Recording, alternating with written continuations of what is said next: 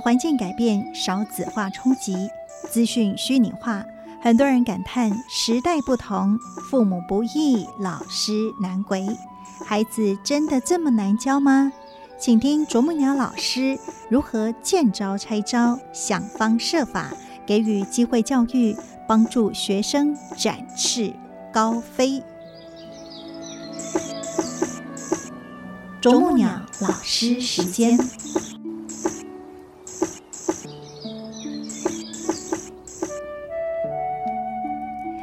欢迎来到这个最棒的时刻哈！我觉得每一次在跟老师不是针锋相对，是我觉得好像火花很有共鸣，很多很多的 idea 跟想法哈！欢迎来到我们这个啄木鸟老师时间，大家好，我是美兰。那我们在今天非常欢喜邀请的是。针锋不相对的作者，也是我们慈溪大学人文室的主任谢丽华老师来到节目的现场。老师好，美兰师姐好，听众朋友大家好。其实呢，在之前跟老师这样子谈到哈，这个教育其实或多或少啦，即使自己没有在学校里面当老师，或者没有自己的小孩，都还是可以听到，哎呦，大概一点龙功哦，这个教育怎么样怎么样啦。但是提出批评、提出指责很容易，但是呢，如何能够在你现有的，就你一定要去面对的，那我们可以多做些什么呢？那我觉得在老师的书籍里面，常常就让我们看到，老师就是保持一份心，教育就是除了自己的本分事一定要做好之外。还要多一份心，就是我还可以为孩子多做些什么。是 是，所以呢，在今天呢，我们就要就着老师所写出来这本《针锋不相对》的书籍来谈到这一篇，我也觉得非常的有趣。先听先做再说。其实我们现在大部分的人哈，因为在词际上都说。做就对了，对不对？但是呢，大部分的人都说啊，行公共哎，行共行呀，要不然就是非常的疑惑，你为什么要我这么做？是啊，所以常常很多的时候跟知识分子讲啊，太难了。你叫他做，他去理解是比较直接的教育方式，这绝对是上人的一个最好的教学法。因为上人也知道，聪明的人呢。有所知障，所知道的都会障碍他，因为他只有在道理上通，可是在以呃人啊事上是不通的。所以我们有一句近思语，不是说不要做一个懂理不懂事的人嘛？因为道理很多，然后强词夺理，呃，然后就自以为自己永远是对的啊。嗯，那于是如果你叫他说。做就对了啊！上人这句话非常的简单明了，因为那个是跟知识分子讲，很不容易让他们理解。所以上人不是有说，如果慈济最早期不是有三十个家庭主妇，是而是三十个博士，没有今天的自己。你也读过这一段对不对？你说为什么？为什么？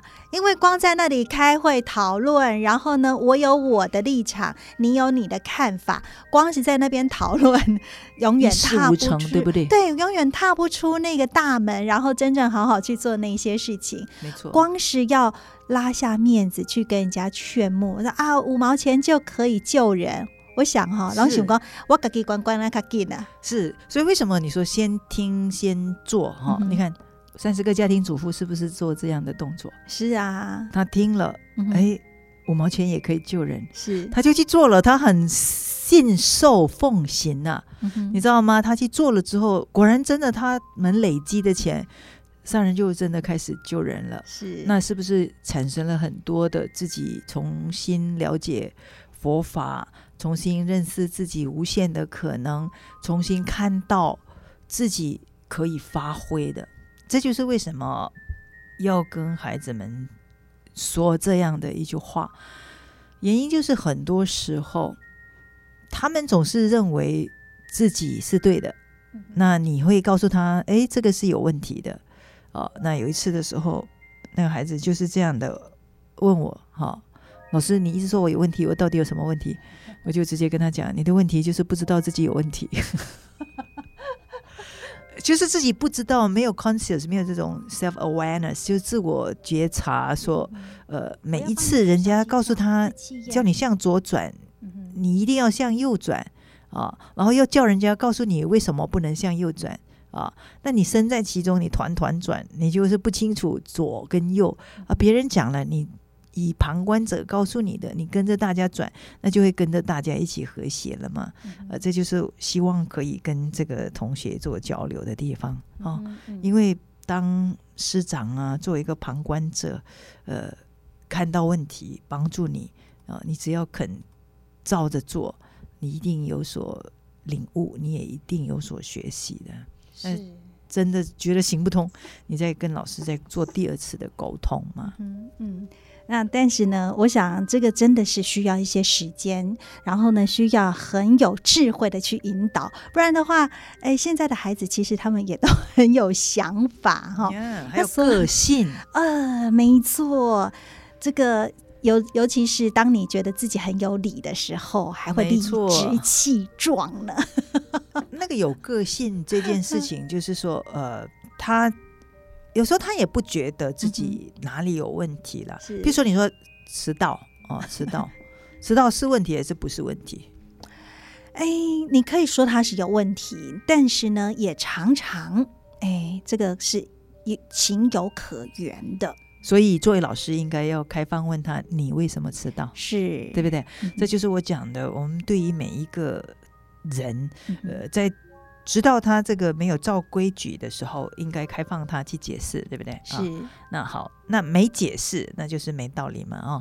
那我也曾经试过，因为一个很大的营队，五六百个学生参加，那很多同学就五六百个人，我迟到没差啊。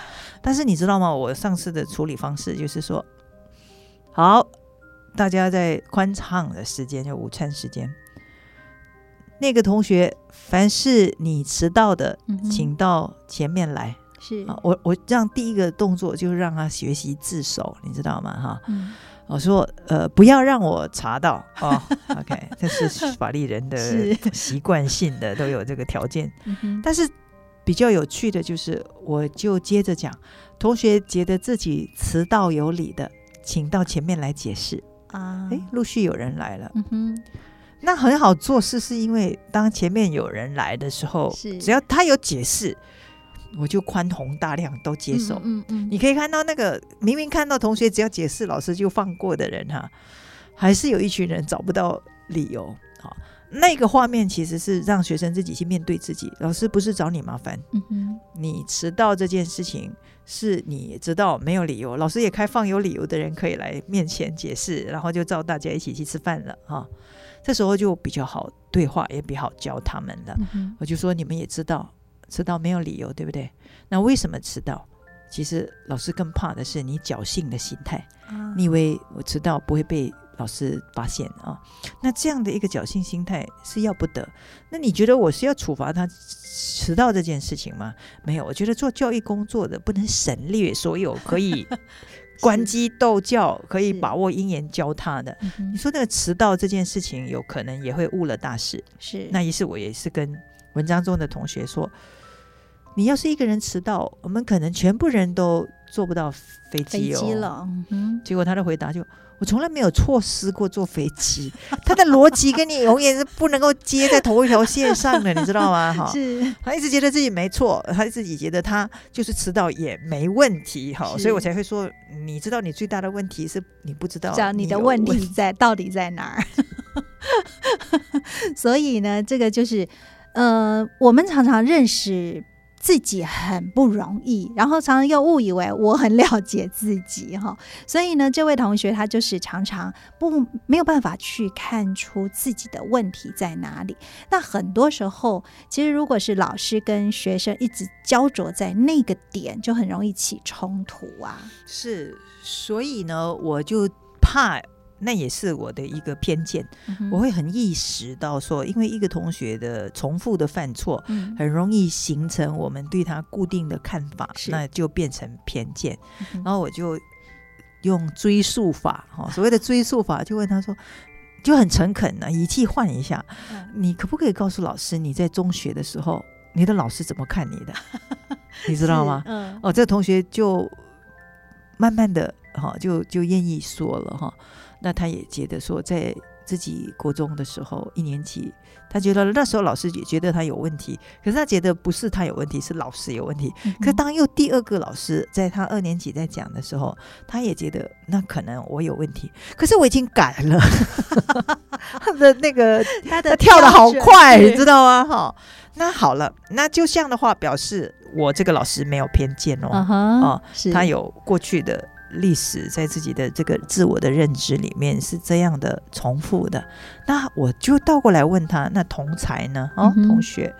他也觉得同同学都还好而已，没有特别的朋友，也没有什么。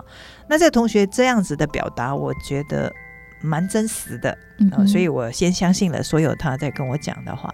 那对那个愿意讲开来，我整个人就放松了。我觉得我应该做他的朋友啊、嗯那这个时候就不是一个在执行那个学生犯错、迟到、不守规则，是不是要处罚哎呀，你你整个态度应该就是回到，如果他从中学时候就带着这样的一个习惯上来的话，哈、嗯可能也没有碰到一个对的人去引导他，然后也让他一直都还沉浸在自己的自以为对里面，哈、嗯自以为是翻译成中文也叫做自以为对，嗯哼。哦，所以我常常就是觉得说，在这样的一个孩子们对错的自我概念比较薄弱的时候，这个时候他愿意分享，先接纳他啊、嗯才比较有因缘引导他的。是，所以当他开始有那个愿意跟你敞开心，然后有对谈的时候，就有机会，可能真的就是打开那个心门。就像你看，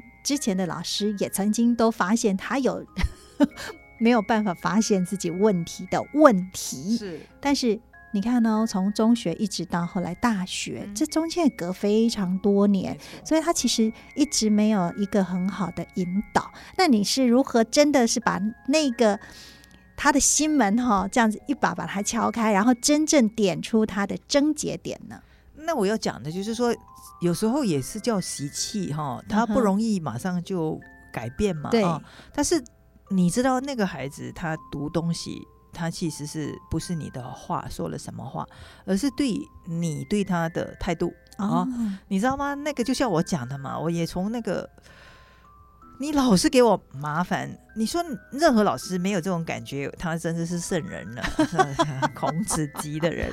哦但是当你觉察到说他过去就是这样的时候，他愿意跟你嗯这样的坦白哈、我们应该要真的是，人家跟你坦白了，你如果还一副想要对付他的话，用他的坦白来对付他的话，那我觉得这样也不道德的。对啊，那嗯不厚道啊、不厚道的哦。嗯那如果你愿意这样子，我想那个孩子的感觉到那个整个磁场就非常的不一样了，所以他才会说：“老师，我本来来是要跟你吵架的，你知道吗？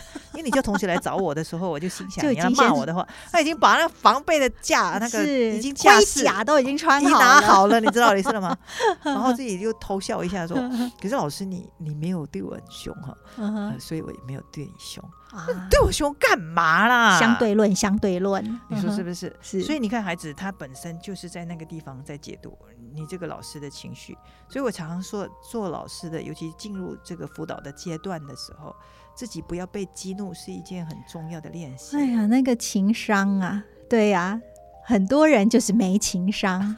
因为我也曾经连我们家非常个性很好的另外一半，我都还激怒过他，然后我们都还激怒了对方，我们还一直笑，就是我们很搞不清楚你到底在生气些什么，这样是不？是？对啊呀、所以那个地方里面，就是如果你把孩子的犯错哪还生气，你不就是做了上人讲的近似瘾吗？生气是短暂的发疯，还有生气是拿别人的错误来惩罚自己，是不？是啊？是是不是？念了那么多近似瘾给学生听吗？自己不用吗？啊，都让头得好把人听，是不是？所以我觉得那个地方是因为我真心的，呃，我们讲说 appreciate 的意思是说，嗯呃，珍惜说他愿意去跟你坦白他在中学那一段的历程嗯是很难得的哦。所以每一个学生只要肯坦白的时候，老师真的不要用那个来，反而觉得我现在更有理，你就是这样的人。啊，哦，你看是两种思考，是。我我的判断是对的，你就是这样的人。那这样的时候，你其实就没有心要去改变他，你不过就在自己的你换你变成你自己的认知里面自以为对了，自以为是了，结果是跟学生好像照镜子一样，是不是？那倒过来，如果你知道说，哎，他有这样子的话，表示你对他的判断解读，你没有误会他，呃，你也没有偏见。那既然你的这个把脉方向是对的话，那不能只是把脉知道病症而已嘛？那应该要引导他，那就是老师的工作了。是，所以这个孩子呃，是用这个刚强的外表来包装自己的脆弱。因为那时候他一直 no no no 的时候，有没有？我拍了一张照片给他，我说：“你看，你嘴唇在颤抖着，你以为你很坚强啊？是，你是刚强，可是你是脆弱的，你知道吗？”我说：“其实刚强跟脆弱。”是一个最最让人家哈外面看起来很有力，可是里面是非常没有力气的。其实应该要做到的柔软而坚强。哦，你看柔软的东西它是折不断的啊，是啊，啊刚强很容易被折嘛，你知道吗？我说你很容易受挫败啊。哦，那为什么会这样子？就是因为你一直是在防备着别人侵犯你。是。那当然也是因为他的态度这样子，所以别人当然也跟他讲话可能也不太友善啊。久了，他也要面对，要把自己装的很强起来。但是其实真的是需要的是柔软的个性，然后让自己更坚强的面对所有的挑战。这样是，所以呃，透过那一次这样子，好像挖心。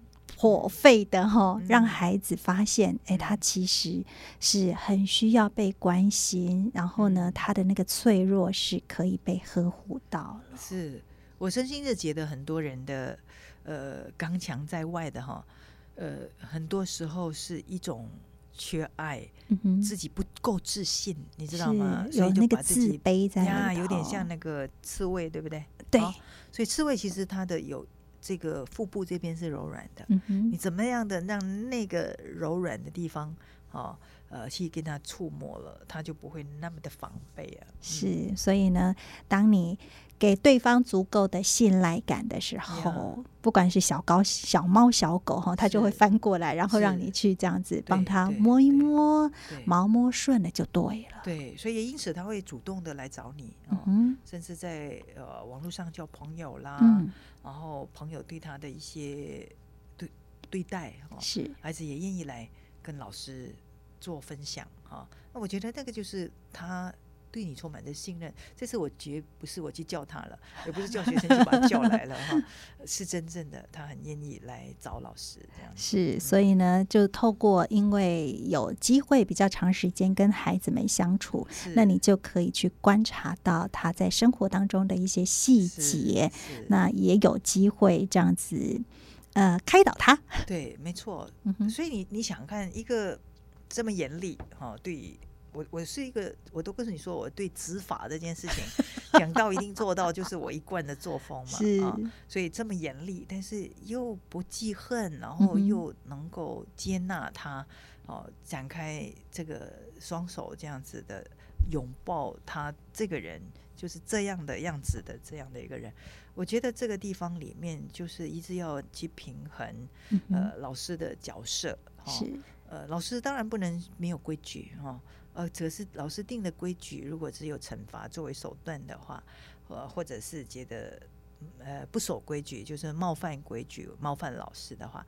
你就没办法借由他的犯错去引导他了。嗯嗯，所以呢，在这个啄木鸟老师的呃这个先听，然后呢先做再说这一篇文章，哦，我觉得哈，真的有可能会针锋相对。但是呢，到后来我们看到孩子那个脆弱的心被疼爱了，所以后来他也数度流泪。但是呢，真的。开始用柔软来表现他的坚强了哈。好，那我们今天真是非常感恩老师跟我们所做的分享。节目的最后送给大家这一首《路要自己走》，感恩。我知道对你来说，这世界有一点复杂。我知道你肯付出。却不懂该如何表达。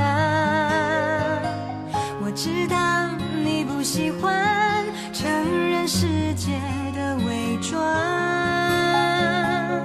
我知道关于未来你有自己的想法。